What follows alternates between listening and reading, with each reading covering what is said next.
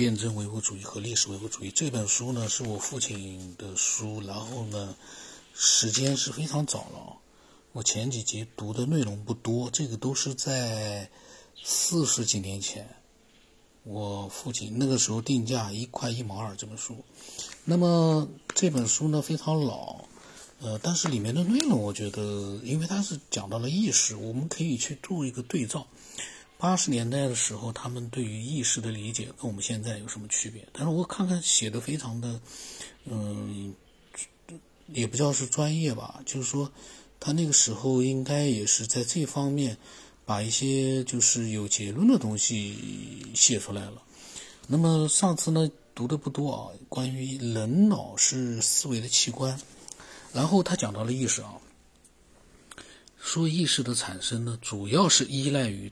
大脑的分析和综合活动，简单的分析和综合外界刺激和调节行为的职能呢，是由中枢神经系统的低级部分，低级部分就是一个是脊髓，一个是延髓，一个是桥脑，一个是中脑，一个是间脑，呃，由这几个低级部分来执行。他说是低级部分，其实也其实也是非常复杂。那么他说复杂的职能呢，是由大脑皮层来执行。整个大脑就是进行意识活动的中枢。大脑皮层是复杂的技能和职能啊，它执行复杂的职能。那么人脑呢是意识的物质基础，意识是人脑的技能，没有人脑就不可能有任何意识。这句话很呃是当时的一个很重点的一句话，就是没有人脑，他们觉得就没有任何意识。那么这个到底是不是成立呢？这个另外再说，我觉得现在还很难去讲。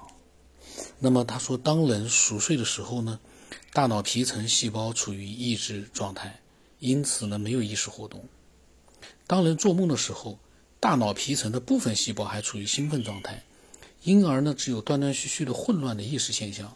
如果大脑受这个，我就觉得吧，做梦可以说不是那么简单。因为最近我其实一直在有做梦，但是呢就是记不住。可是呢，能够就是知道的就是梦里面的故事，包括场景都非常复杂，绝对不是你没有意完全没有意识状态，就像他所说的，嗯，断断续续的混乱的意识状态。刚才外卖来了，那么关于做梦的事情很复杂，就暂时不讲了。但是呢，我觉得做梦。到目前为止还没有研究清楚，他这个四十五年前的，嗯，所谓的只是啊，断断续续的混乱的意识现象，我觉得是描述是不准确的。然后他说呢，如果大脑受伤的话呢，或某种疾病使大脑组织受到破坏，大脑的生理过程就会受到阻碍，人的意识活动就不能正常进行。如果大脑皮层的某一中枢部分发生障碍，相应的反应能力就会丧失，例如。两侧大脑皮层的枕叶部分被破坏，视觉立刻立刻消失。两侧一个颞加一个叶，输液，颞龙针的叶加一个呃叶面的叶，这个字怎么读不知道啊？反正我读它颞吧。两侧颞叶部分被破坏，听觉立刻消失。也就是说啊，呃，大脑皮层的这个嗯某些部分它是。控制着我们的视觉和听觉，也就是说，这个这样来讲的话，哦，然后呢，他说，如果大脑有广泛的病变，人就会神志不清；如果大脑的活动完全停止，意识也就没有了，十分明显。意识活动是一点也不能离开人脑的。这个呢，就是它是意识活动不能离开人人脑。它这个意识啊，跟我们所谈的意识，我觉得可能会有一些区别。就说四十年前他这么讲，其实我们之前在，呃，上学的过程当中，其实我个人觉得本来也是认同的。没有大脑了，你哪来的意识呢？呃，但是呢，随着不断的变化吧，我现在看到了他这么讲了，我个人觉得吧，还值得好好探讨。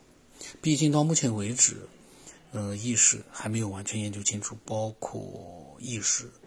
就是刚才所讲的那个梦，做梦也没有完全研究清楚呢，因为因为刚才打断了啊，思路那今天就又是一段，只是一段而已。但是我觉得还挺有意思的。